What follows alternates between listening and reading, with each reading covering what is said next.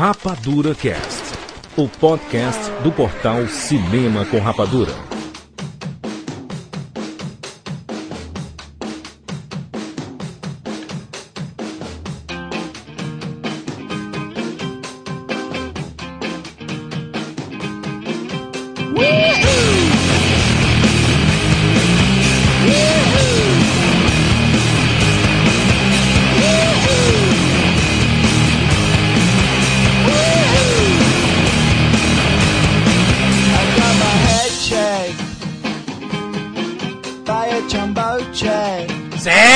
Sejam bem-vindos, seres rapadurianos de todo o Brasil! Está começando mais uma edição do Rapadura Cast. Eu sou o Jurandir Filho e no programa de hoje nós vamos falar sobre adaptações, remakes e reboots. Qual o significado dessas três terminologias? Nós vamos conversar aqui sobre tudo e sobre os filmes que envolvem esses três nomes. Estamos aqui com Maurício Saldanha.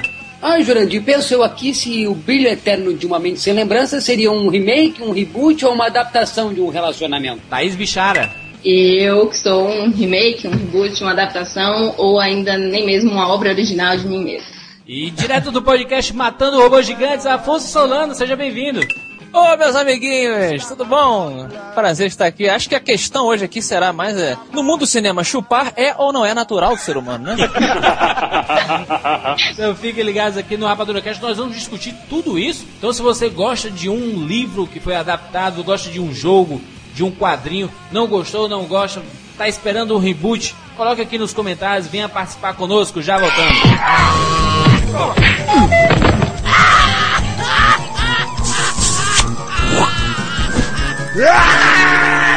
E-mails.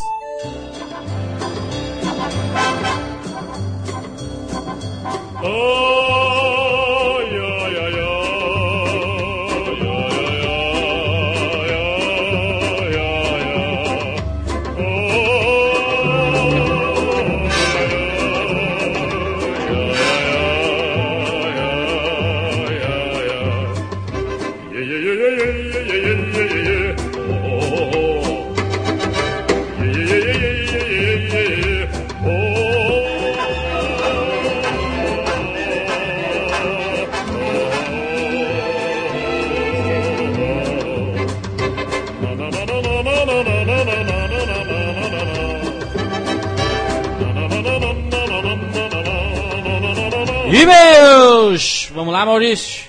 Saudade de falar e-mails, eu nunca mais tinha falado.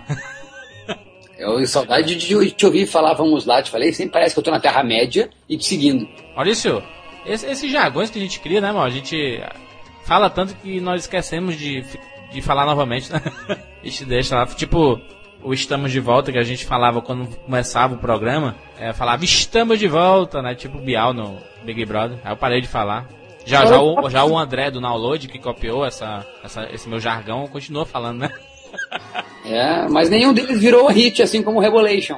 Não, exatamente, é um hit. O Bem-vindo ao Mundo Espetacular do Cinema é outro hit. A Podcast criador de bordões. Eu te adorei que tô falando, né, Jurandir? Bem-vindos ao mundo espetacular do cinema! Maurício se apropriou. Pra quem não sabe, esse, esse jargão é, eu criei numa noite ensolarada. Na noite ensolarada. Comecei a falar com tristeza, até que Maurício falou a primeira vez e roubou o jargão de mim. Ficou legal, é isso. São, são jargões criados, né, mal? Tipo absurdo do PH. Não chora, Jurandir, você quer chorar. Maurício, muitas pessoas. Chora aí, Jurandir, chora. É um jargão, né, mano? Chora. Eu, eu vou, eu vou chorar num Rapadura Cast que vai sair em breve aí, que vai ser muito marcante. Vamos lá. E temos recados? Tem sim, Maurício. Algumas pessoas é, pediram pra gente voltar com o Rapadura Fone, Maurício. Lembra do Rapadura Fone, mal? Não lembro, não. Rapadura Fone, nós ligamos, nós ligávamos pros nossos ouvintes. Nós pedimos primeiro pros ouvintes mandarem os telefones pra gente. Telefone celular, telefone de casa, do trabalho. A gente ligava e dava, fazia uma perguntinha, dava um brinde, né?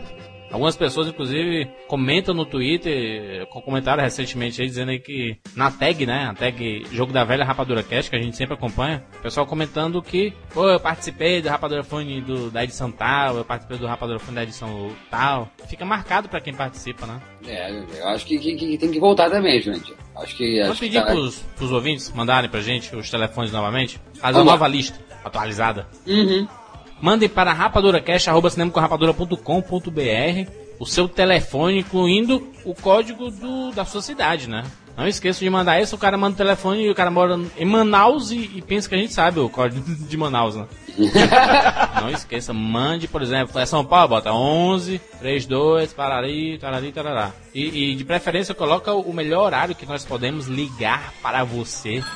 Ou seja, barbadinha, né, gente? Nós estamos dando prêmio e surpresa da nossa voz a conversar. E ainda estamos dando essa barbada da pessoa dizer a hora, o local e a razão. Pedimos para que todo mundo acompanhe mesmo a tag Jogo da Velha Rapadura Cast. Todo mundo tá colocando essa tag aí quando vai comentar alguma coisa relacionada ao programa ou aos programas anteriores. Façam isso, façam isso, compartilhem com os outros assim. Ah, tô viajando e tô levando Jogo da Velha Rapadura Cast no meu iPod. Pessoal acompanhar, o pessoal interagir, né? Inclusive muitas pessoas que se conhecem pela tag, né? Exatamente, muitas pessoas, gente. É muito legal tu ir lá no search e saber a última postagem também, a última referência sobre o Rapadura Cast. Exatamente, Maurício. Vamos lá? Alguns e-mails referentes ao podcast dos Gunis. Aquele que eu não participei. Pode ah, Maurício ficou muito chateado por não ter participado e nós ficamos também muito chateados, mas o programa foi muito bom. As pessoas gostaram muito. É, é bom relembrar, né, Maurício, esses clássicos da Sessão da Tarde. pra mim vai ficar na lembrança. Do programa que eu não participei, né? É, que legal. Vou, vou- vou lembrar com muito carinho. Henrique Marinelli, 16 anos de Brasília. Embora tenha nascido em 1994, eu me identifico muito com essa nostálgica geração de vocês. E posso afirmar que o cinema e o home video foram os grandes culpados por essa simpatia. Uma vez que por volta dos 8, 9 anos assisti a maioria dos clássicos da Sessão da Tarde, inocentemente, maravilhando-me com filmes como De Volta para o Futuro, Curtindo a Vida Doidada, Os Goonies. Enfim, o principal motivador para a escrita desse e-mail foi o cast sobre os Goonies. Então, fiz uma breve pesquisa sobre o impacto que o filme teve em diferentes membros e gerações, respectivamente, da minha família e amigos. Minha mãe, nascida em 66, Lembro, meu filho, que fez sucesso. Lembro da música da Cyndi Lauper, meu filho, mas dos filmes mesmo eu não lembro muito. meu irmão, nascido em 98, recentemente apresentado ao filme. O filme é legalzinho, brother. Tem partes legais, mas outras nem tanto. Contudo, o mais curioso foi quando perguntei a alguns amigos nascidos entre 92 e 93 se esses conheciam o filme. As respostas foram Não, não conheço. É bom? Bem, diante dos fatos, concluo dizendo que pelo menos eu adoro o filme. E quanto ao Rapadura Cast, meu Deus, vocês são demais. Vocês fazem com que cada um dos ouvintes se sintam essenciais. E claro, desejo-lhes muita saúde, contratos publicitários e bons filmes para todos nós. Abraço. Jurandir, a mãe dele, o irmão, não estão nem aí pro Guni, Jurandir. Eu, não- eu não entendo essa geração, mas a geração perdida. Algumas pessoas nos comentários, ainda bem que o Henrique salvou aí, né? Salva a geração. Henrique, por sinal, 16 anos apenas e escreve como um bom autor de livro, né? Escreve muito bem, parabéns mesmo pela Muito escrita. bem, e o Henrique põe a capa e faça a justiça quanto a esses filmes clássicos que ninguém quer ver. E esse cast que vem agora, depois dos e-mails, tem muito a ver com isso aí tudo, hein? Parabéns aí por ter feito essa pequena pesquisa. E dá, dá uma porrada nesses teus amigos aí pra ver se eles acordam e vão assistir Goonies, pelo amor de Deus. Daniela, Rio Grande do Sul, tua terra, Maurício.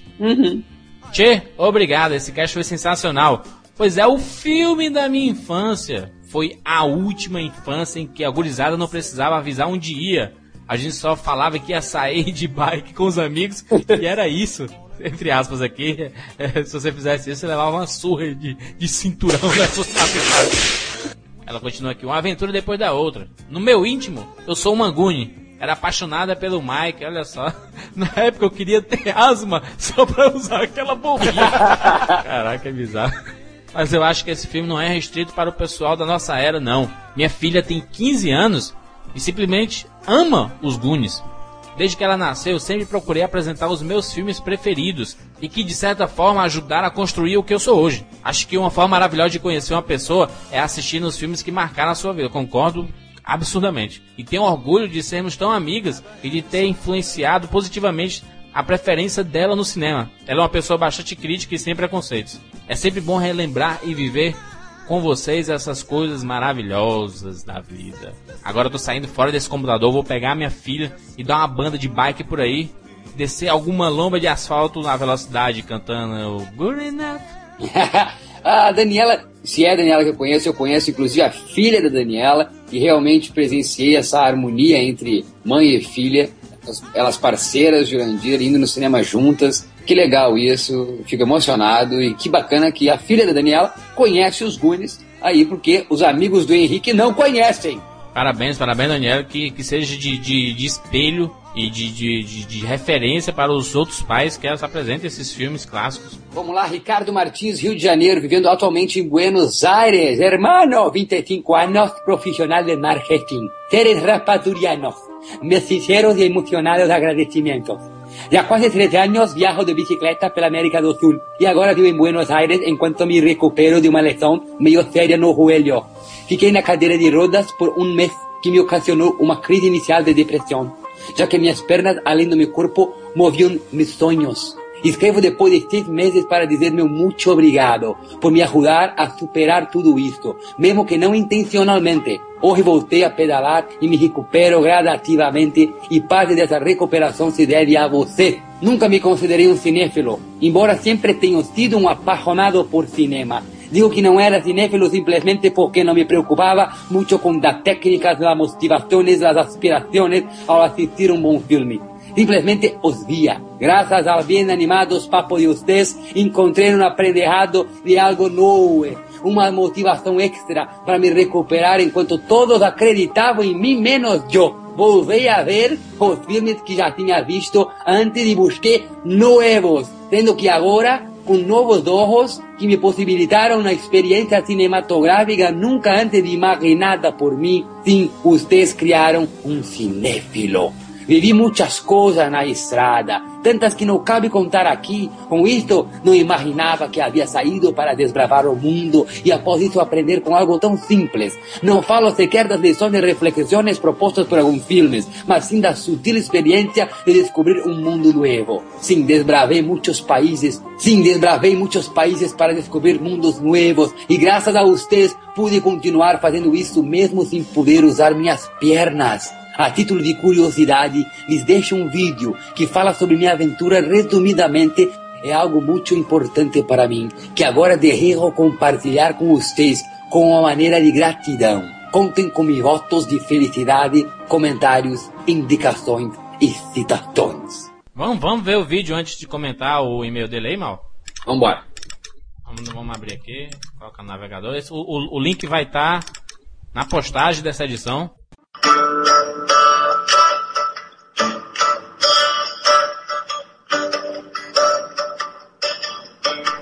Sete minutos depois. Que legal, hein? Que legal, né, cara? Muito bom mesmo. Palmas, palmas, palmas. Por isso que eu li em argentino, no meu argentino, uma homenagem a isso. Como menciona o querido Ricardo Martins no seu próprio vídeo, que não existe é, é, segregação, é a- a- nós temos que agregar e ele teve peito e coragem, que eu nunca tive essa coragem desse menino. Que fantástico, Jurandir, fantástico. E, tem 8.165 visitas e tem que ter muito mais do que isso. Que inspirador, que fantástico. E eu só penso o seguinte, como é que este rapaz consegue ouvir o Rapadura Cast viajando tanto? Deve parar alguma lan house pra baixar os programas, né? Pelo menos a gente, de alguma forma, ajudou, né? E é esse o objetivo mesmo. Fantástico, inspirador. Um Guni, né, Jandir? Um Guni nato. Exato. Esse é o, esse é o espírito Guni pra gente encerrar nossa, nossos comentários sobre os Gunis. Obrigado a todo mundo que comentou, todo mundo que participou lá, que mandou mensagem, que, que comentou lá no site, né? Continue lá comentando, rapaduracast.com.br. Vamos, não vamos deixar esses clássicos. né? A gente fala sempre para não deixar o- os programas morrerem, né? Então, se você tiver vontade de, de relembrar um pouco essa geração, vai lá, escute es- essa edição dos Goonies, escute lá do Curtindo a Vida Doidado, do De Volta para o Futuro, do Conta Comigo, né? Sempre tem uma hora que você tá mais nostálgico, né? Quer relembrar. Esse é o momento, né? E nós vamos fazer mais, né? Isso é dizer, mais Forevers estão por vir. Exatamente. Se prepara aí.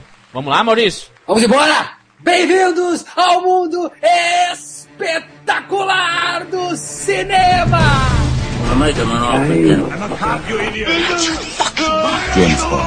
Life was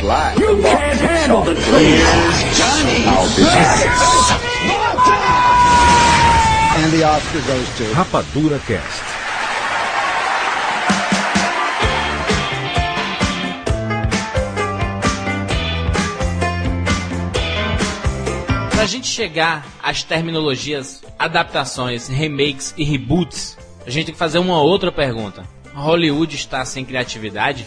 Eu acho que não é nem se a questão é, não é nem se a, não sei nem se a questão é se Hollywood perdeu a originalidade. Eu acho que será que Hollywood already dead? Ah, meu Deus. É mesmo assunto do rock and roll também, né? Heavy metal está morrendo, rock and roll. Não, não, não, não, não, mas a questão do rock and roll está morrendo é por causa das MP3? Ah, de tudo, né? O pessoal sempre diz que o rock and roll tá morrendo e quando começa a ficar filme bochecha lento também no cinema, ai meu Deus, Hollywood morreu. Mas já nasceu morto também, porque só fala de morte, né? Essas coisas aí. É tudo caveira, é tudo Que isso? satanás, essas coisas assim, né? Do, do demônio. Pra não comprar briga, pra não comprar briga, vamos mudar de assunto. Diabo é o pai do rock, já diria Raul Seixas. É, é mais do que de- de- denominar se morreu ou não morreu, se tá com falta de originalidade, a questão e a pergunta deve ser: por que raios? E aliás, o que raios é? Existe diferença entre reboot, remake e adaptações? É lógico que são três coisas completamente diferentes. Adaptação é filme bacana com o Nicolas Cage. Esse eu vi, mas por acaso não, não, não falaremos hoje. Adaptação é, na verdade, você levar algum produto para o cinema, alguma mídia. Algum produto não. algum produto para o cinema É não. uma palavra bem, bem branda, né? Eu diria que a adaptação é você, porra, adaptar um produto de uma mídia diferente para o cinema. Então, é por aí? É, tá, mas a questão é a seguinte, então, quando tu pega um trocinho como, como psicose, Gus Van Sant, Gus Van Sant pegou psicose e quis fazer uma adaptação, ou seja, quis adaptar. Não, mas não, que que- não, não, não, não. Ele fez um remake, porque Psicose Ah, já, já existia. ah, então remake é cópia, é isso? É cópia do cinema, de Então cinema estou pra cinema. confuso. É, Ah, eu tô não, confuso, não, não, vol- volta aqui. Remake é o filme de novo, ok? Exato, pronto, parabéns, Tyler. Remake é um filme de novo. Que Filme de novo, reboot. sensacional. Reboot é quando você faz uma, uma série e você não aguenta mais aonde ela chegou e quer começar tudo de novo. Ah, é um recomeço. Exato, é um reset, na verdade, né? Reset. Então a, a diferença é simples. Adaptação é você levar de um qualquer outra mídia para o cinema, por exemplo, um jogo, um livro, um conto, um quadrinho, você trazer para o cinema. Isso é uma adaptação. O remake é quando você já existe um filme e você quer, ah, pô, eu quero melhorar esse filme, quero fazer do meu jeito. Você faz de novo. Como a Thaís falou, é um filme de novo. É um remake, né? E o reboot é quando você recomeça. Você não aguenta mais aquilo ali e vai recomeçar. Muitas vezes para renovar a, a, a grana também, né? Vamos, vamos, vamos vender essa ideia que vendeu bem nos anos 80 pra, pra garotada do, do ano 2000, né? Exatamente. Então me dá, me dá exemplo, que eu não tô entendendo ainda muito bem. Pronto, vamos por partes, Maurício. Vamos falar primeiro de adaptação. Quais são as principais adaptações aí que, que deram certo? Senhor dos Anéis foi uma adaptação que deu muito certo, né? A trilogia. Ah, agora eu tô entendendo. Adaptação é quando tu pega uma coisa que já existe talvez em outra mídia e transpõe ela pra uma outra mídia, é isso? Exatamente. Ah, perfeito. Senhor dos Anéis, o roteiro do livro do, do, do JJ lá. Grande JJ Jameson. JR. JR. JR Duran. JR Duran. Duran.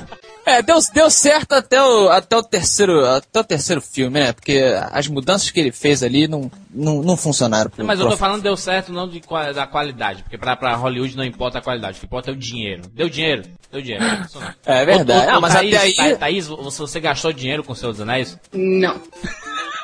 Parabéns, tá junto com o Maurício aí. Muito Eu, bom. eu gastei, eu gastei, gastei, dormi dos três filmes, eu gastei. Ah, é isso que importa, é isso que importa, quer dizer, né? Que eu gastei e não importa se eu gostei, porque eu odiei. Então, na verdade, é, é isso que não importa. Então tá. Então, a adaptação, um exemplo é Senhor dos Anéis do J.R. Duran. Que mais? As adaptações dos quadrinhos aí de. Vamos, vamos continuar em livros. Grandes adaptações como Harry Potter. Olha, eu iria até para um filme mais antigo que eu tenho certeza que vocês gostam muito. Tá que é seria o Angústia, do Stephen King. Olha aí. Stephen King é um grande filão, né? De, de Hollywood. Porra, o cara adapta até a lista de padaria dele, né? O Iluminado, por exemplo, o Kubrick adaptou, né? Mas ele mudou completamente o final, né? Do... Lutou muito. Agora, o Angústia, eu, eu sou fã do Stephen King, eu li o Angústia, adoro o livro, e foi uma adaptação perfeita. Mas- Tirando mas- um pequeno detalhe, a, a grande cena que a mulher dá uma martelada no, no, no pé do, do cara lá, do escritor, no livro, você sabe o que, que ela faz? Ah, Ela, ela corta os pezinhos do cara fora e cauteriza com um maçarico. Nossa senhora. Eles acharam que era um pouco pesado para o filme. Stephen King não é nem um pouco doente, né? Ah, pessoa alegre. Mas a questão da adaptação, a, a pessoa que é, é fã de livro, ela realmente fica com o pé atrás sempre nas adaptações, né? até evita. Fãs ardorosos de- de- da literatura, eles evitam entrar no cinema para ver as obras que eles realmente gostaram na escrita, até porque quem gosta mesmo de livro é uma pessoa que não gosta muito de cinema. Prefere Ah, discordo, discordo, e eu acho que, tipo, isso não tem nada a ver. É, são linguagens diferentes, entendeu? Eu, eu enxergo a adaptação como você olhar para as duas coisas de, de forma diferente. Se você tá lendo o livro, você leu o livro, gostou, ok. Você vai ver um filme agora, não, você não tem que esperar que ele seja melhor ou pior do que o filme, você tem que assistir o filme, entendeu? Não, mas não, beleza, beleza. O que eu quero dizer, e tu interrompeu, É menina nova, né? 20 aninhos. Não, não, não, não. Ela educação falou com propriedade, Maurício. Ela destruiu seu argumento. É o seguinte, é que a pessoa que é fã ardorosa da literatura, ela fica com a sua biblioteca caras, entendeu? Gigantesca em casa, com seu divã, e fica lendo, e evita muitas vezes o cinema, porque ela gosta é da Verdade. literatura. E existe pessoas que gostam das duas artes, das três artes, das sete artes. Tá me entendendo? Só que, Maurício, agora existem pessoas que essa proteção acontece porque ele já tem experiência, ó. Adaptação sempre dá problema. Não vou ver mesmo a obra que eu amo ser destruída no cinema. Vou te dizer, se eu fosse fã, se eu fosse fã da série desse homem aí, o Dan Brown, eu não gostaria dos filmes. Agora, eu sou muito mais fã de cinema do que de livro, então eu prefiro ver o Tom Hanks, por mais que esteja de peruca, do que aproveitar realmente a obra literária de Dan Brown. Engraçado, Agora, eu também. porque se eu fosse fã de Dan Brown, eu- sabe, o que é isso? Os filmes da, da- que transformam o cinema é ridículo. Eu acho ridículo. Eu, eu posso revelar aqui, revelar? Revele-se. Eu acho os Três Senhor dos Anéis melhores em filmes do que em livro.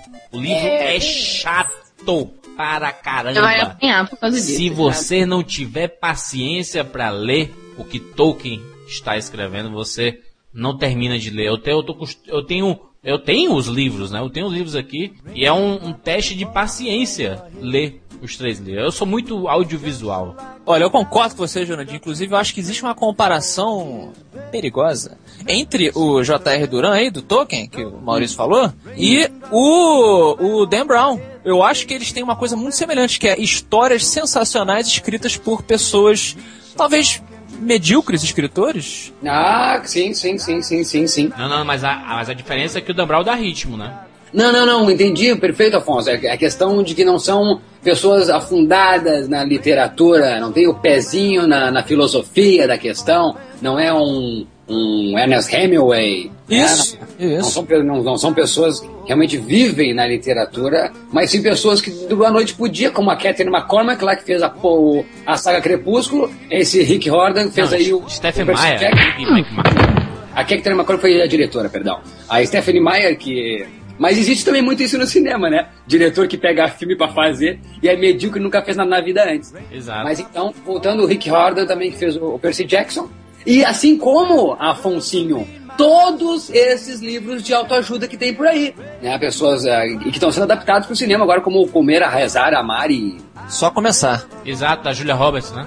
eu acho que esse livro é que fala mais a linguagem de quem tá no meio do muro, tu entende, Afonso? Tu entende, Thaís? Tu entende, Jurandir e demais que estiveram ouvindo? Esse livro atende a quem tá em cima do muro, que gosta dos dois, tanto da literatura quanto do cinema, e não é fã de nenhum dos dois. Porque tem fã do cinema que não admite adaptação porque, ah, só um pouquinho, vou ter que ir lá ler o livro. Porque fica assim, né? Quando chega um filme que é adaptado de um livro, tu fica pensando, vou assistir o filme, mas eu tô meio em déficit aqui porque eu não, não li esse livro. Ainda mais, ainda mais essas editoras que lançam o livro uma semana antes ou uma semana depois que o filme já está em Pelo cartaz. amor de Deus, cadê o time, hein? Então tu fica assim, sabe? Cadê? Sabe? Cadê? É, Eu, eu fico dividido. Eu gosto, gostaria de ler todos esses livros antes do filme, porque eu gosto. Depois de, depois de que eu vi um filme chamado Julius e Jean, Uma Mulher para Dois, título, o subtítulo brasileiro, pelo François Truffaut, dirigido. Filme maravilhoso, aonde o Truffaut pegou esse livro num sebo e transformou esse livro num belíssimo filme. E, aliás, ele modificou, ele teve uma liberdade, uma licença poética, que nem o, nem o autor deu o aval porque o cara morreu antes da obra estar pronta. Mas enfim, acredito que o cara no céu deve ter visto e se maravilhado. Então, desde esse filme, eu sou muito fã de adaptação. Eu fico esperando que o diretor me surpreenda. Não precise ficar adaptando à risca, entende? Ah, Harry Potter no livro foi lá e escovou os dentes de baixo pra cima. E o diretor tem que fazer isso no cinema de baixo pra cima. Não, no filme Harry Potter, o Harry Potter nem escova os dentes, entendeu? Ô, Maurício, Maurício. Relaxado, tá? Mas vocês concordam que quando existe a adaptação, as pessoas tendem a julgar o filme, principalmente o filme, porque geralmente, enfim, é o que vem depois, por causa do, da- dessa, dessa fidelidade, no caso. Mas quem julga são os fãs do- dos originais, né? Ah, mas em Exato. certos casos, como o Jurandir falou, até o inverso acontece. Você falou que você achou o filme do Senhor dos Anéis muito melhor do que o. Às vezes acontece isso, como exemplo, como o, o Maurício falou agora, né? O cara pegou um livro que era desconhecido, talvez nem tão bom, e transformou numa coisa maravilhosa, né? Exato. Isso pode acontecer também, é mais raro? Ou será que a gente que não quer, não quer saber disso? Quem é melhor escritor, Tolkien ou Stephen King? Stephen King de longe, de longe! De longe. Tu concorda, concorda também, Thaís, ou não?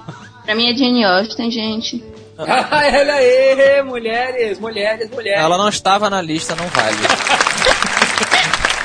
Não, é legal, é legal saber dos ouvintes quem é, realmente são. o- Quem é que eles admiram na literatura, quem é que tá, faz um livro interessante. Eu gostaria que, que me, que me dissessem, até mais do que o J.R. Duran ou quem mais, entre a Stephanie Meyer e esse Rick Riordan e também a J.K. Rowland. Qual é, qual é desses três? E põe junto o J.R. Duran, o J. Tolkien.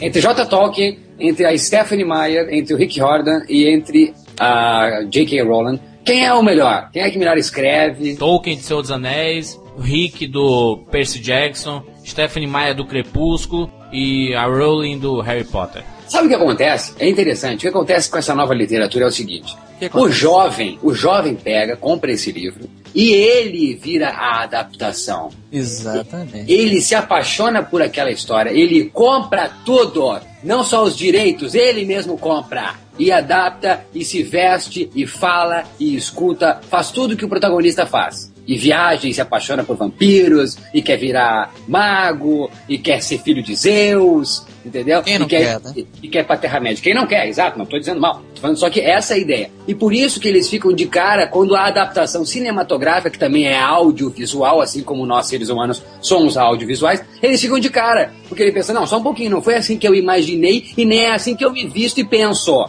Então estou de cara com vocês. Diferente de um Brás Cubas adaptado. Quem é que foi ver Memórias Póstumas de Brás Cubas? Ah, ninguém. Entendeu? Então é, é difer- é diferente é diferente de uma literatura com, com base puramente literária, entendeu? Eu, quando, quando eu leio um livro, principalmente por causa do cinema, é muito culpado por isso. Porque normalmente, como quando eu vou ler um livro antes da estreia, já tem passado algum trailer, eu já, eu, eu já sei quem são os artistas, né? Quais os personagens deles. Então, quando eu tô lendo, eu já tô imaginando as situações de- de- dessas pessoas. Né? Dificilmente eu, eu, eu, por exemplo, eu não sei. Lógico, a, a Tolkien escreveu Senhor dos Anéis há muito tempo.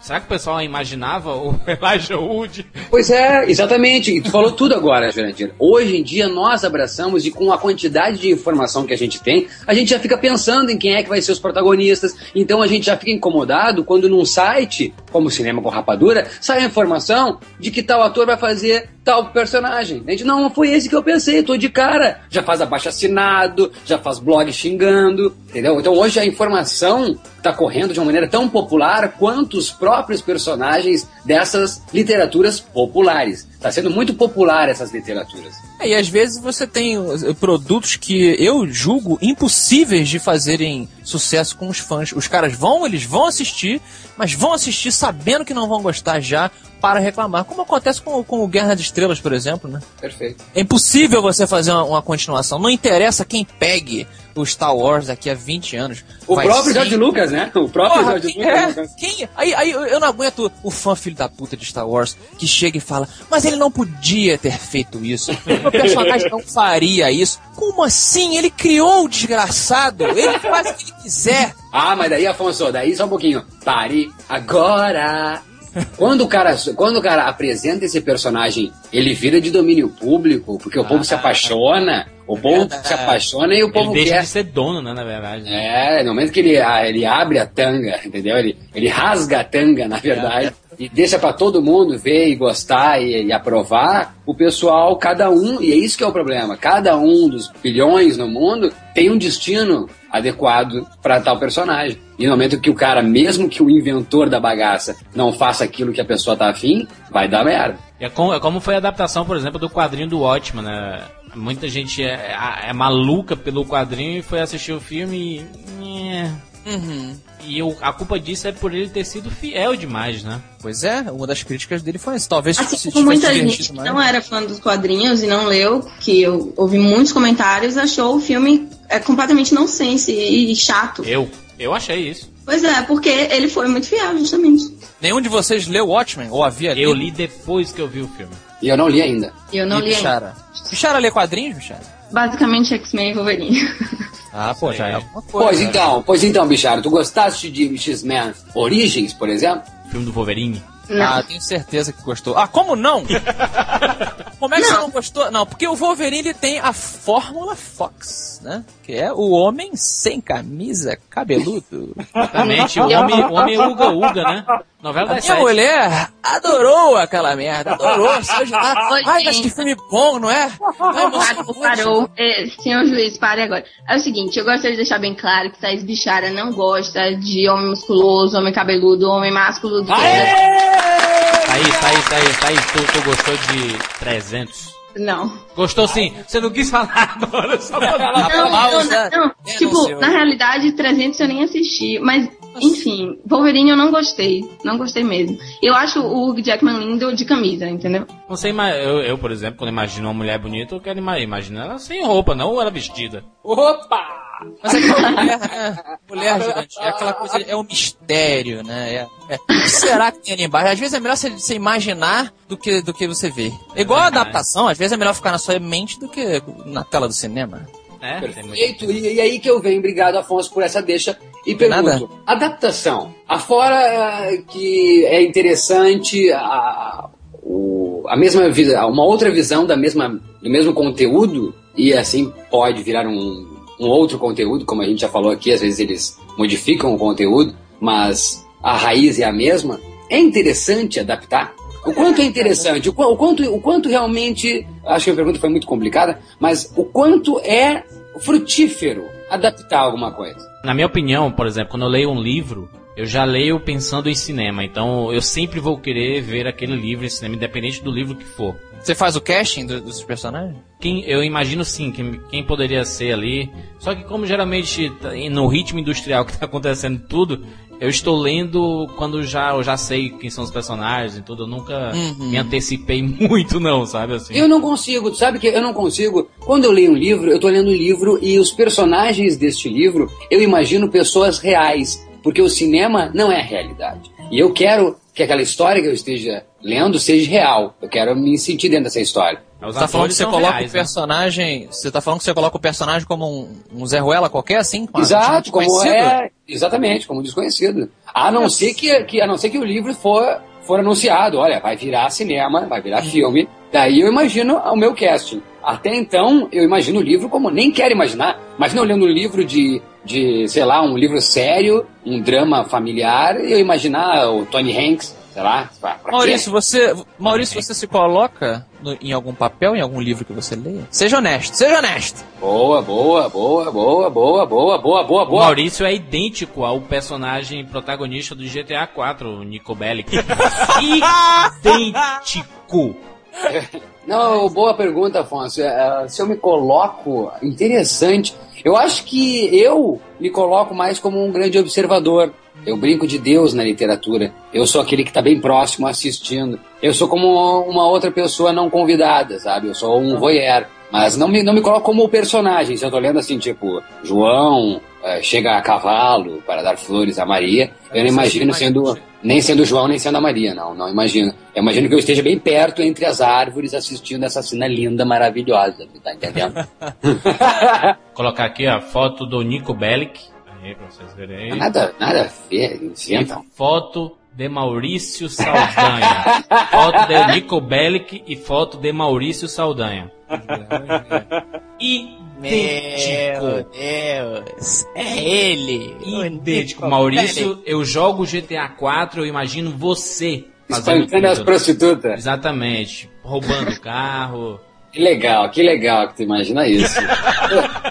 pois, pois então, Tá ah, pensando no amigo, né? É o que, é, é o que importa. adaptações, adaptações, ao meu ver, hoje virou realmente o caça-níquel, né? É, tudo é adaptável. Nós falamos de literatura bastante, a gente sabe que músicas geraram filmes e foram inspirações para cineastas fazerem filmes. Caso é o próprio Paul Thomas Anderson, que é o Venero, que diz que muito do Magnolia veio das canções da Eamon Min. Então, não é só a, literatura, é a música, é o cara olhar uma construção, olhar uma arquitetura, imaginar um filme. Com... Na, na realidade é tudo, né? A vida é praticamente uma mídia. Hoje em dia o mundo é multimídia. Então, se você mistura tudo isso, tem uma gama enorme de possibilidades de fazer muita coisa boa, entendeu? Um livro, música, é, A pessoa. internet, a internet, a pessoa, a vida, perfeito. Quando falou a vida, deu. Ali foi pontual e perfeito. É, mas, eu, mas eu, digo o seguinte, por exemplo, quando eu, é, eu leio um livro, assim, eu imagino o visual dele, né, o audiovisual dele.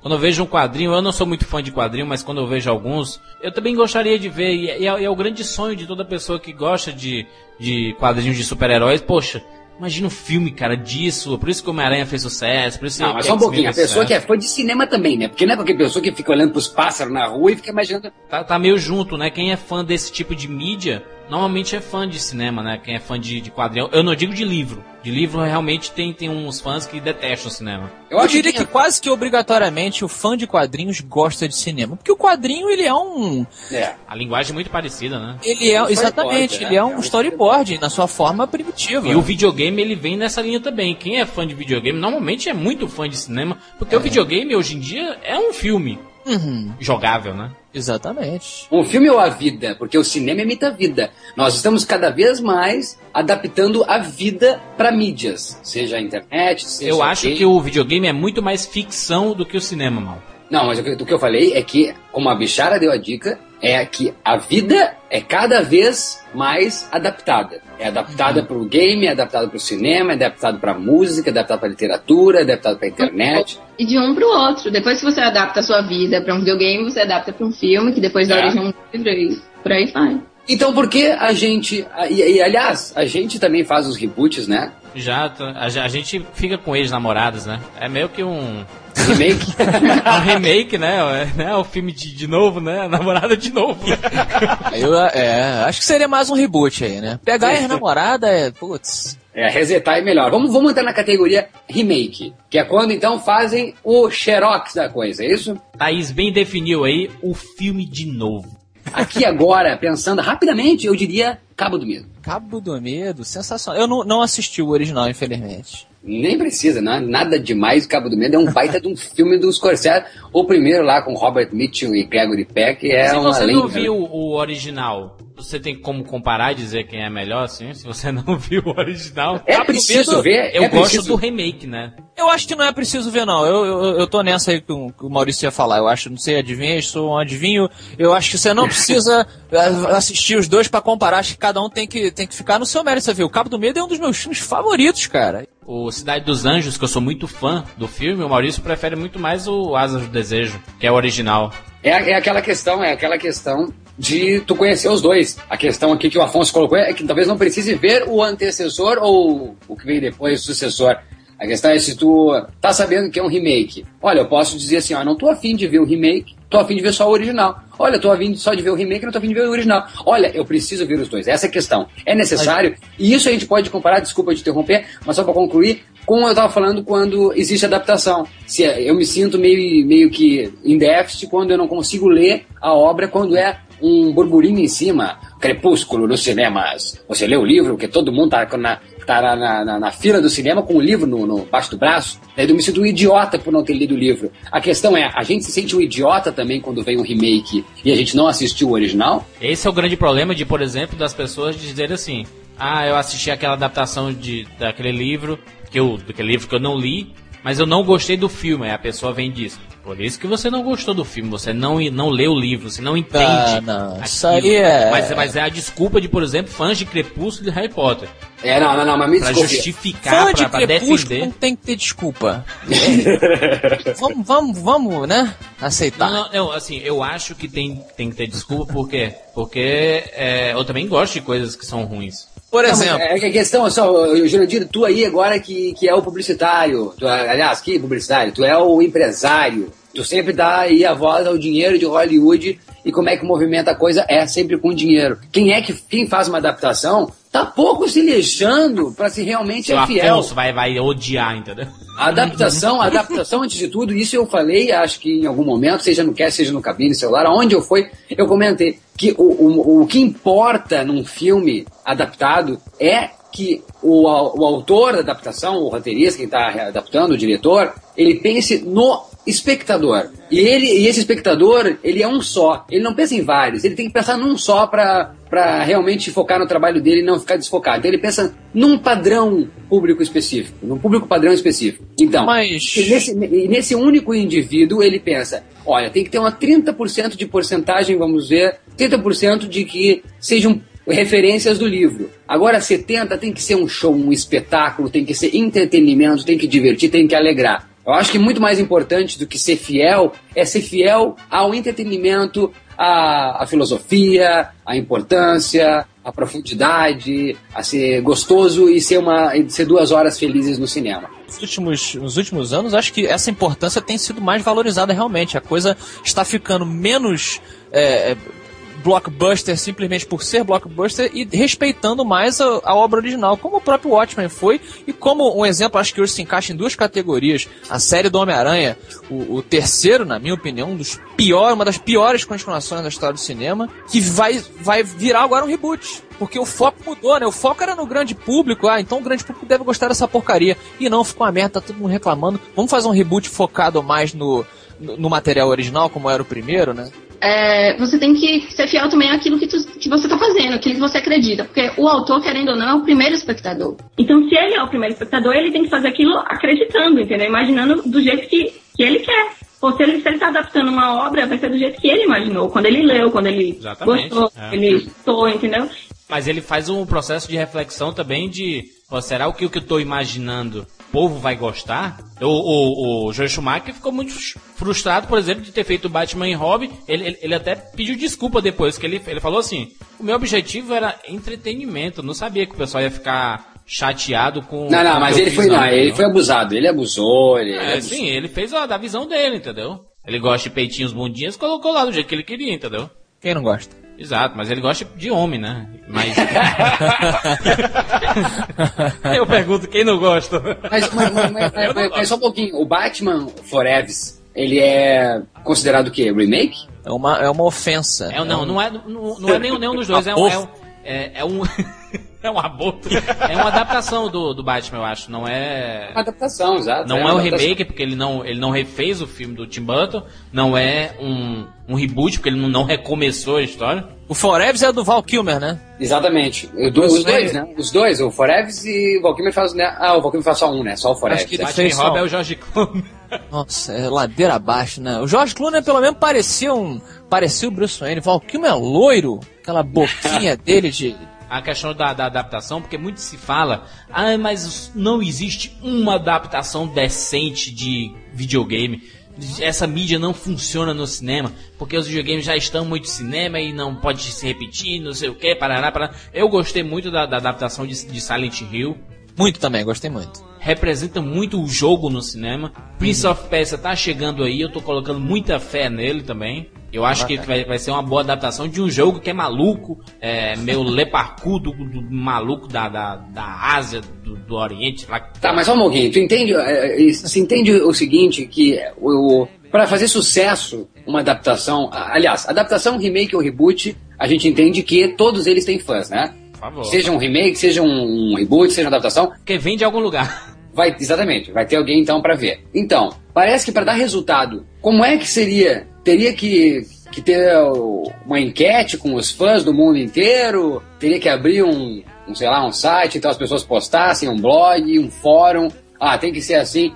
Pra- parece que para ter resultado, teria que ser assim, teria que falar com todos os fãs primeiro, para daí, pela média dos fãs, eles terem o resultado que eles querem. Aonde a gente vê em entrevistas, por exemplo, o Guy Ritchie, que disse que nem leu os livros de Sherlock Holmes para fazer o Sherlock Holmes dele. Ah, pois é, por isso ficou o Sherlock Holmes dele. É. Sim. Mas é que, tá, mas, é que, mas é que tá, é um problema isso, o Guy Ritchie ter feito isso ou não? É a mesma coisa de você fazer a história de Jesus e não se basear no que tem na Bíblia. É, pois é, vou fazer também o meu Jesus, pronto.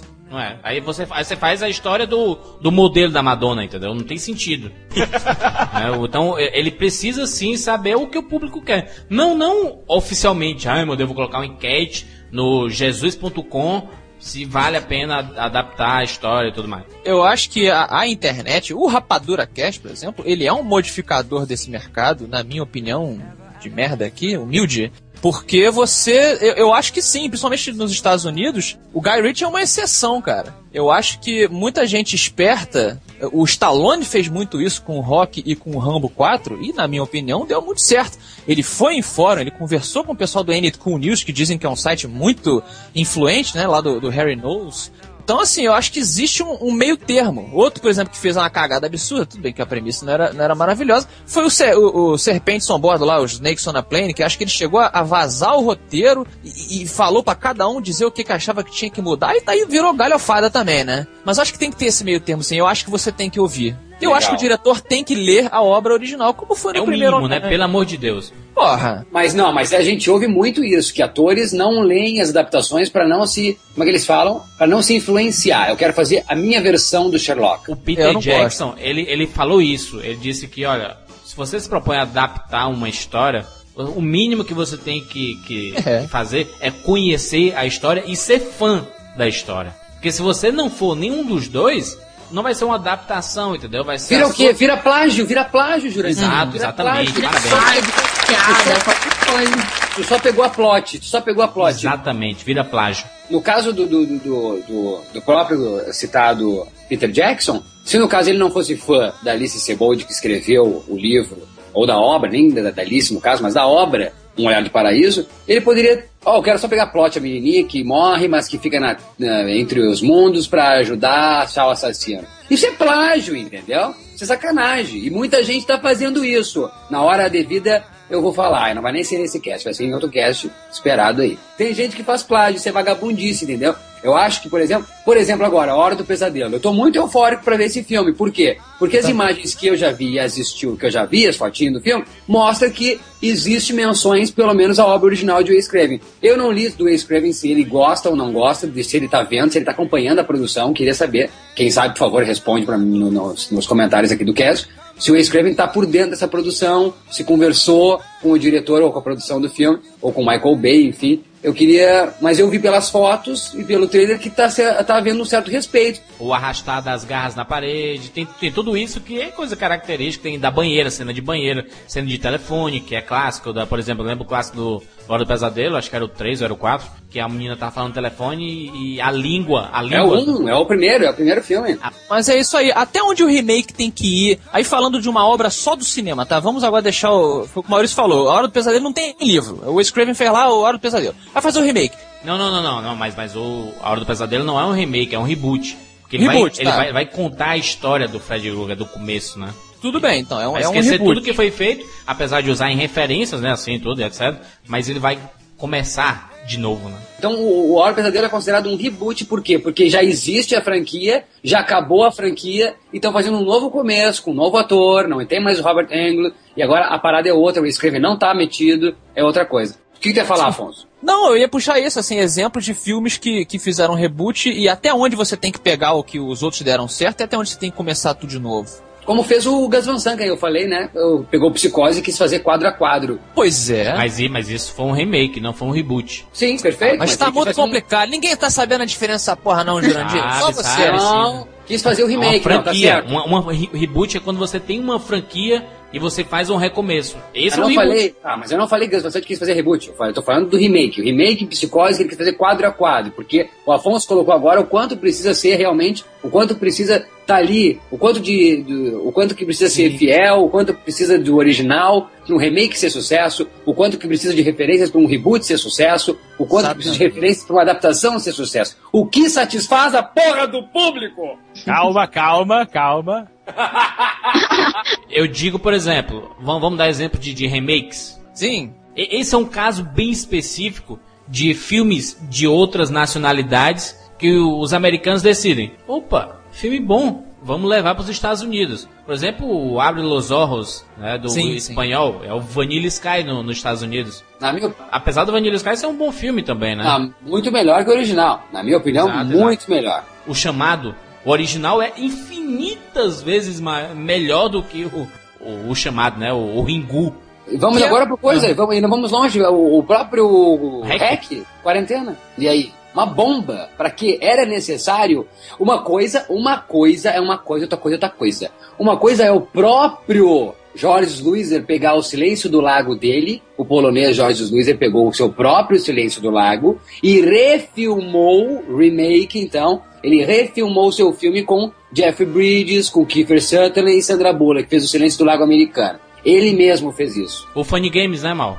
Outra coisa é o Michael Haneke, que agora dá com a fita branca aí nas paradas, que pegou o seu Violência Gratuita lá de 97 e refilmou agora nos Estados Unidos também com a loirinha que nós citamos aí, que eu esqueci agora do King Kong, e o Tim Roth, Não, meu Otis. a Naomi Watts. A outra coisa é tu pegar um filme que já é badalado, que é o caso do Hack, que o pessoal já viu, já viu, e um ano, nem isso, depois fazia o quarentena. Desnecessário, né? Desnecessário Entendeu? como, como foi a, a, a confirmação e o cancelamento, graças a Deus, do remake de Old Boy, né? Nossa senhora. Um, o fi- o Seria filme tem, como- tem três anos, e isso é que é exagero, cara. Um filme recente, assim, por exemplo. Um, um remake de um filme que, sei lá, que tem 50 anos, 60 anos, beleza, sabe? Assim, você, você apresenta o filme num novo formato para um novo público. Mas um filme de 5 anos, 3 anos. Ou, ou então, esse filme que tá escondido, que é, não é tão, tão distante, que é dos anos 90, enfim, ou que até é do, do, do novo século, mas que tá numa estante que ninguém viu. Agora, Hack, Hack é vergonhoso, não precisava fazer refilmagem. É, é totalmente desnecessário, né? Você fazer isso, mas o- o- os japoneses já estão acostumados com isso. Inclusive, parece que eles mesmos gostam disso porque eles participam da- das refilmagens.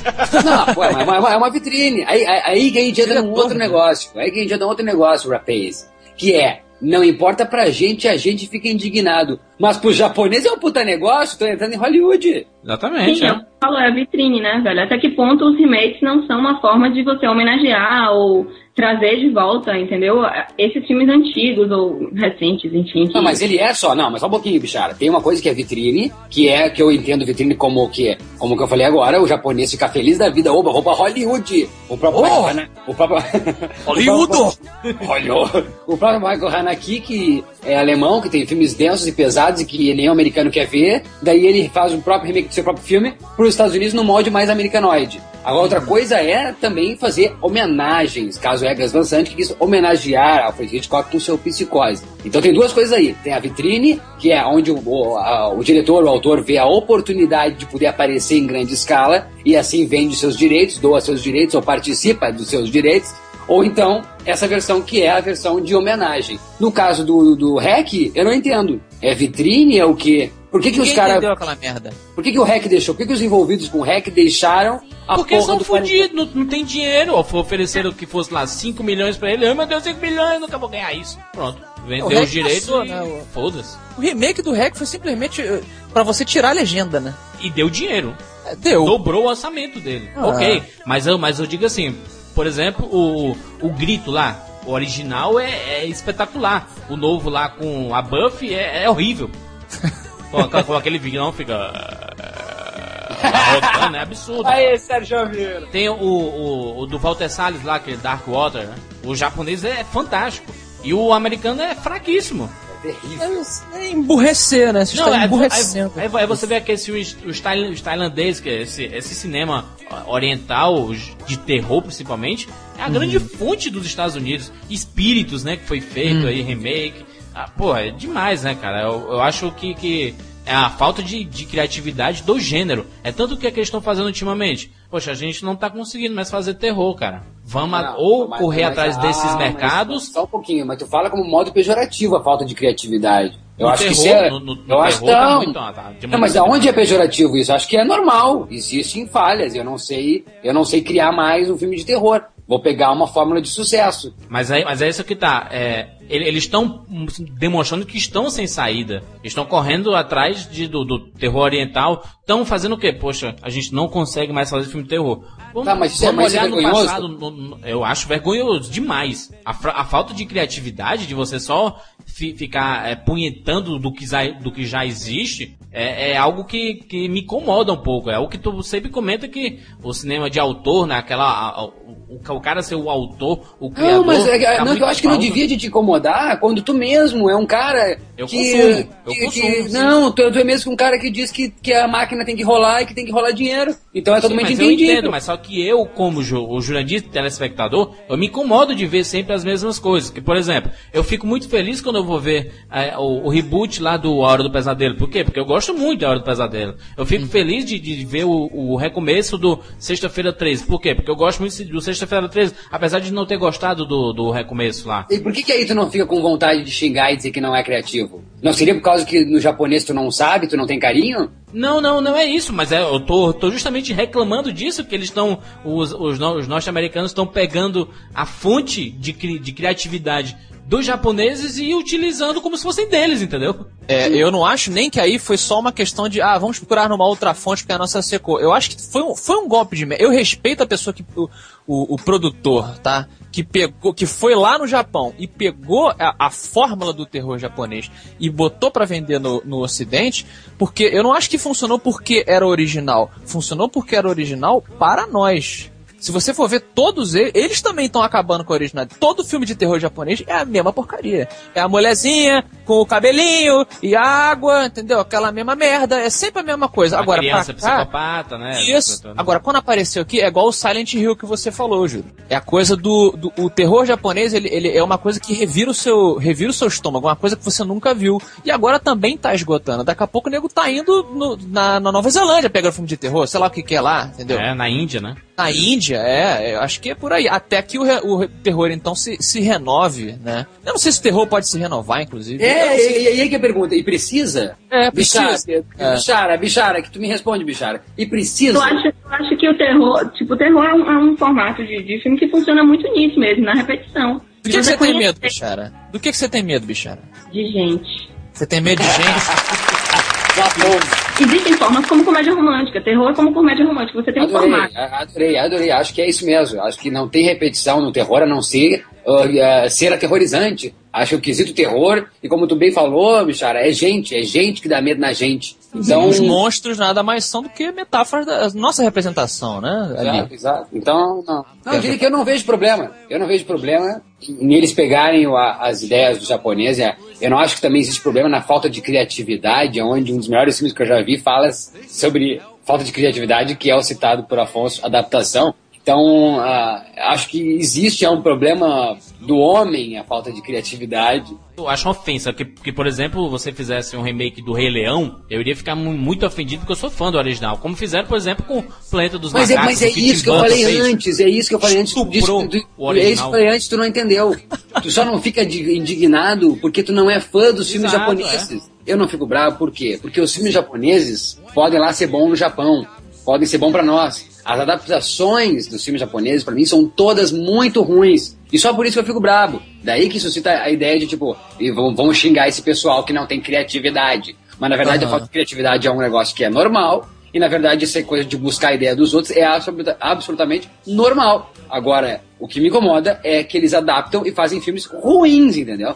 É, o, é o, onde você atribui valor, entendeu? Até que ponto você vai julgar as coisas pelo por ser remake, por ser melhor ou pior. Você tem, eu, é, o- é o que o Jurandir falou, tipo, ele gosta do Rei Leão, então se fizer um remake do Rei Leão vai ser uma catástrofe. Não, sabe, eu assistiria Com atores. Sim, sim, mas assim, esperando assistir uma coisa diferente, entendeu? Não é o Rei Leão que eu gosto, que eu tô indo ali assistir. Eu tô indo assistir um outro filme, uma outra coisa. Por mais que seja adaptação, seja inspirado, seja remake, seja reboot, entendeu? É outra coisa, é outro filme, é outro produto. Mas eu então, acho que o remake ele deveria melhorar e não ser igual ao original. Não, isso é, Como foi o, o King Kong, o remake do King Kong, você vê a, Sim. a diferença de tecnologia de um pra, pra o do Peter Jackson, por exemplo. Apesar do, do original ter mais conteúdo, né? Mas aí, isso é uma coisa que eu ia falar também. Até onde você tem que, você tem que segurar o, o- a obra no- no- com o carinho que você tem só pra você? E até onde você tem que deixar as outras pessoas conhecerem? Às vezes eu também fico pensando nisso. Pô, o próprio Sexta-feira 13 que você falou, Júnior. Eu também sou fãzasto do Jason, Fred Krueger também. Eu fico, porra, Michael Bay vai refazer essa bosta, entendeu? Como é que vai ficar? Ao mesmo tempo, o pessoal novo, a, a garotada, tipo a dona Bichara aí, novinha, não vai conhecer, não vai alugar, É, exatamente, exatamente. Boa, boa, boa. O boa, a gente, até agora não, a, gente agora não falou nisso, que a importância disso talvez é de chegar até as pessoas que nunca viram. Isso, mas, daí a gente entra, mas daí a gente até num outro assunto que rende um outro cast. O quanto o pessoal deve mexer a bunda da cadeira e ir atrás desses filmes pra justamente não possibilitar essa vasta gama de remakes, reboots e adaptações. Tu gostaria de uma adaptação, por exemplo, de, de um remake do De Volta para o Futuro com Zac Efron como Marty McFly? Não, só não, a gente já vai entrar nessa aí, vou responder. Ah, Bichara, tu viste a Hora do Pesadelo original? Não. Olha aí, tá vendo? Te só? interessa? Sim, sim. Pois é. E vê, o, e vê o original. A partir do momento em que você tem uma coisa nova e que aquilo veio inspirado, veio de alguma outra fonte, você é é interessante você buscar essa fonte, entendeu?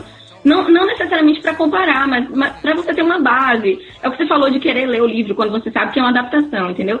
Sim, sim, mas a questão é a seguinte, no tempo que nós temos hoje, a internet, tudo corrido, ninguém tem tempo pra nada. Todo mundo só tem tempo pra twittar, responder e-mail, olha lá, MSN. Tu vai ter tempo de ir na locadora e pesquisar se tem a Hora do Pesadelo original? Sim, eu sim. Ah, vai É baixar ela é- essa ela é- porra. é, não, é, é porque ela é fã de cinema, então talvez sim. A, que- a o pergunta, a- público- a exatamente, público geral acho que não. A pergunta é a seguinte, É, é, é, funcionaria trazer de volta a Hora do Pesadelo original, ao invés de fazer Não, o não, é porque a qualidade desse gênero, principalmente. Não fale em qualidade que vai, vai, vai dar merda. Não, não, então eu, eu- eu digo como a, é, a, a qualidade técnica do, dos originais não são tão boas. Porque a gente reviu, tu, tu, faz, tu lembra, Maurício, da, da experiência que nós fizemos com Sexta-feira 13, por exemplo? Nós revimos todos os filmes que deixava a gente com um cagaço absurdo. É. A gente, a gente passou ruins. o tempo todo rindo. Não, mas são filmes ruins nós éramos pequenos. A questão é de deixava que a gente com cagaço. Mas a questão mesmo é que filmes ou não são ruins esses filmes antigos a se buscar. A questão é que mudou o cinema, a linguagem mudou. Isso nunca é qualidade, não é julgamento de valor. Isso tá equivocado tu falar isso. A gente Nossa já falou em outros casts. Isso é diferente, isso é o cinema mudou. Então, O, até, o, o clássico do VHS é o Blu-ray, né? Aquela discussão lá do. Exatamente. Então é, é- é o seguinte, eu hoje me cago vendo a Hora do Pesadelo. Me cago, ainda hoje vendo. Não me cago vendo a, a, a Sexta-feira 13. Mas a Hora do Pesadelo até hoje. Eu acho que é um filme que funciona muito bem até hoje. E, é, mas eu entendo e acho que não ia funcionar. A não ser que a mídia fosse tão grande como. Ou não. Eu, não, eu queria responder o negócio do De Volta ao Futuro que eu não respondi. Tu gostaria se fizessem um De Volta para o Futuro com novos atores, nova equipe e tudo mais? De Volta para o Futuro 1, um remake. No caso, um reboot, né? Porque era uma trilogia, então um recomeço. Com o Marty McFly interpretado por Zac Efron. O Dr. Brown interpretado por Will Ferrell. Sean, Olha. Sean Penn- não, Sean Connery.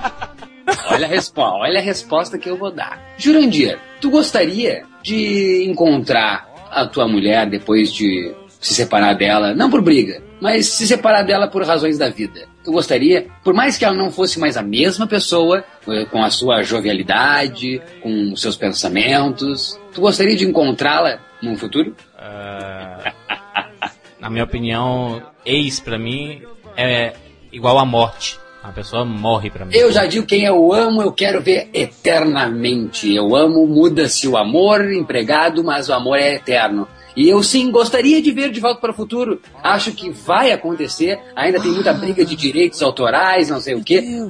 Mais do que tudo, eu gostaria que o próprio De Volta para o Futuro voltasse aos cinemas, em terceira dimensão. Adoraria essa experiência maluca. Mas eu sei que isso vai ser difícil de acontecer e eu sei que o público não vai dar devido valor, a não ser. Isso é mais interessante ainda de suscitar aqui no, no cast. De talvez esses remakes, reboots e adaptações são interessantes porque o público começa a dar valor àquilo que não daria se fosse somente alugar ou se tivesse uma reestreia. Maurício, e se fizessem um Magnólia para jovens? Ao invés de Tom Cruise, coloca lá o menino de Will segundas Ferrell. intenções. Ou não, o filme, aquele segundas intenções, Ele gosta de Will. Vamos, vai, vai, vou assistir. Nem que seja pra dizer que eu, que eu prefiro o Paul Thomas Anderson, vou assistir. Eu acho que tem. Eu, Quero só eu acho. com a eu opinião acho- de críticos assim na- no pôster, melhor que o original.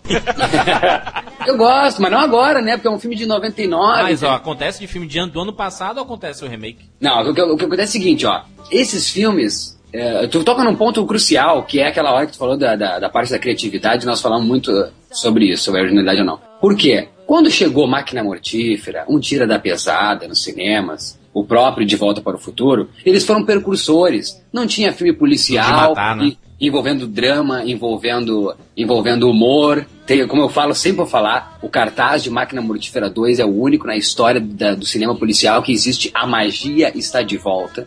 Como Um Tira da Pesada, que envolveu comédia na, na, na, na- na- no filme policial também, que daí depois veio Máquina Mortífera logo, e que depois veio Duro de Matar, que humanizou muito mais ainda o herói. Então, sabe, vir hoje filmes assim, refilmagens desses filmes, é só mostrar e sentenciar, como tu falou, sentenciar, como tu falou, que o cinema perdeu a criatividade.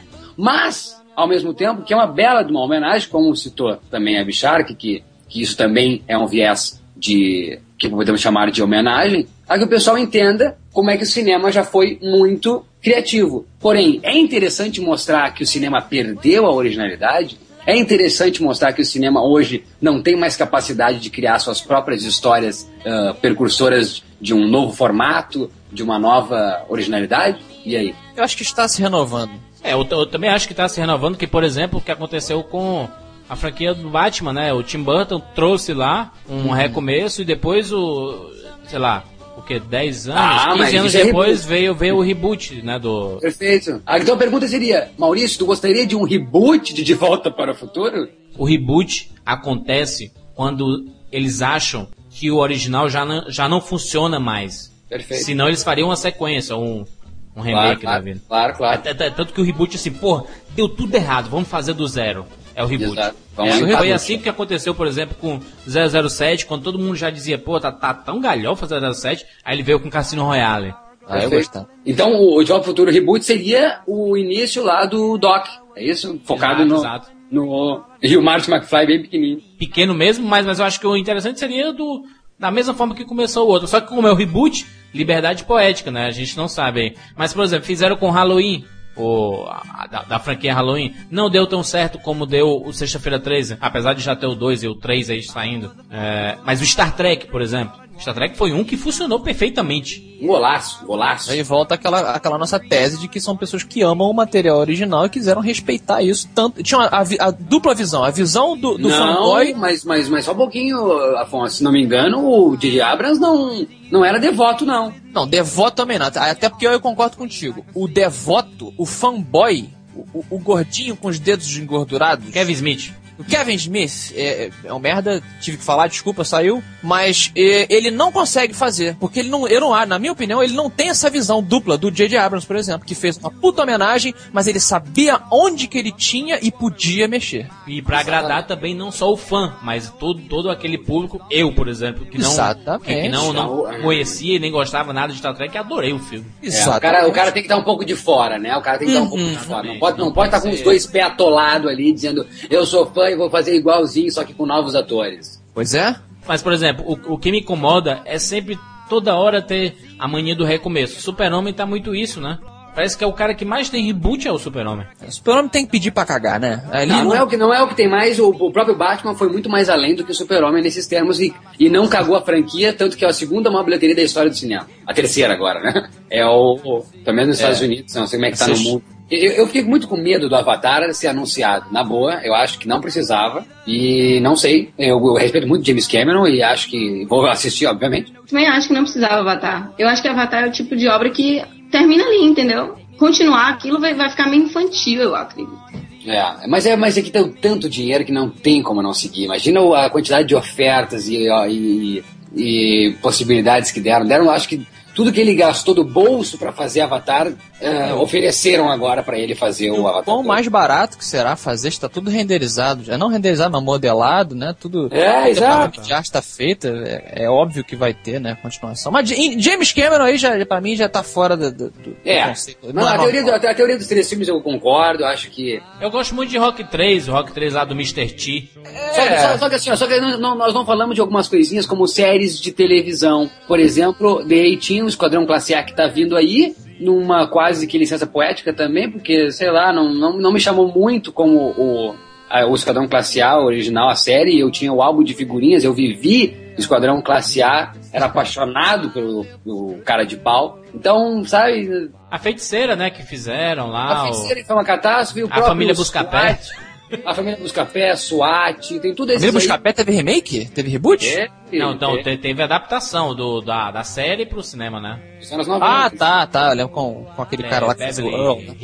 Hibbles. Jurassic Park, que é uma adaptação e é percursor, porque a gente nunca tinha assistido algo parecido. Por que não? King Kong é um Jurassic Park, o primeiro lá dos anos 30. Exato. Mas, en- mas enfim, a gente assistiu e, e até o próprio De Volta para o Futuro também não é tão percursor assim. Deve ter existido experi- eh, experiências parecidas no cinema do mundo e, e isso originou. E, e até eu mesmo falo que o próprio A Felicidade Não Se Compra do Frank Capra eh, possibilitou ideias para o próprio De Volta para o Futuro e o próprio Forrest Gump. Eu acho que o cinema tem essa discussão que nunca vai acabar. Que veio quem veio antes, o ovo a galinha, quem é que veio antes, o que, que é original, o que, que não é. Acusam Tarantino de ser um chupador. No, no, no fim das contas, a gente percebe que é tudo meio cíclico, né? Isso tudo que a gente está comentando agora já acontece de tanto tempo, né? Que. A gente nem imagina às vezes. É, é. é E o a- que é, que é- acusa de ser um chupador, né? Porque até que ponto o chupar não é necessário pra você fazer? Falou tudo! Muita coisa. Esse! Muita coisa se melhora com uma chupada. Eu acho que só É a lição chupando da minha vida. sente- É, chupando que tu sente o sugo da coisa. Quando que se chega lá? Isso aí. Não, acho que a gente não, a gente não é pode... um mestre disso. A gente não é, é delicado esse assunto, muito divertido. A gente não pode é, bancar com a propriedade da, da- total, porque tem muito cinema que a gente não assistiu ainda.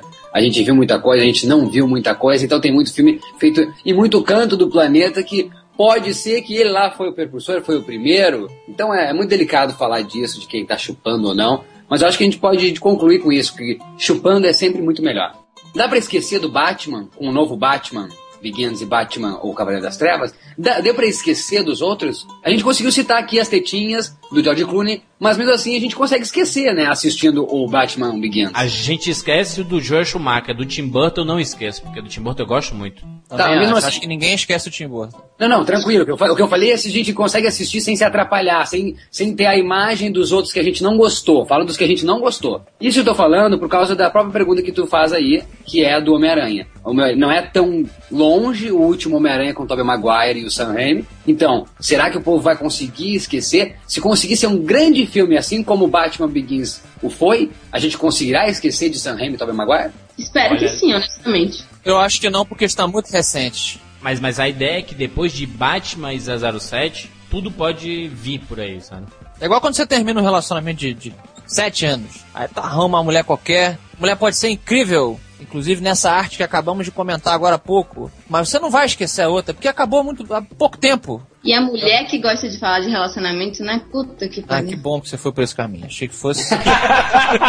Para outro tema. Mas, mas eu digo o seguinte, Mal, é, sempre que a desconfiança existir, é uma possibilidade do, do reboot dar certo. Porque se você colocar muita fé e já for assim, pô, vai ser foda, vai ser foda, a frustração pode acontecer realmente. Quando a desconfiança vem, como foi com Batman, poxa, um recomeço do Batman, que merda, pô, um recomeço 007, pô, um Não, recomeço de, de é. Star Trek, pra quê? Aqueles filmes já existem, pra que isso? E veio, a dizer, e veio a dizer também que a desconfiança é no material original ou no material adaptado anteriormente. Se existe desconfiança, há a possibilidade de surpresa também. Porque só foi golaço Batman Begins e The Dark Knight por causa que a gente tinha desconfiança já na franquia. Exatamente. Sim. É, o que não tinha como piorar, né? É. Acho que, acho que é muito disso também, né? Ninguém aqui. Não tem como piorar. E, e tinha passado muito tempo, eu não sei, eu, eu sou muito defensor disso. Você tem que deixar um, te, um tempinho passar para você esquecer. Sua cabeça às vezes até melhora um pouquinho a, a bosta que foi, para você olhar de novo com, ah, deixa eu dar mais uma chance. Então é isso, participe aqui nos comentários, vamos ampliar essa discussão. Coloca aqui o que é que você gosta de adaptação, o que é que você não gosta, o, o que é que você quer que tenha um reboot da sua franquia, a sua franquia preferida. Você quer que tenha um, um remake, um recomeço? Então coloca aqui nos comentários, vamos discutir sobre esse assunto. Esse Rapadura Cast nunca mais morrer. Até semana que vem.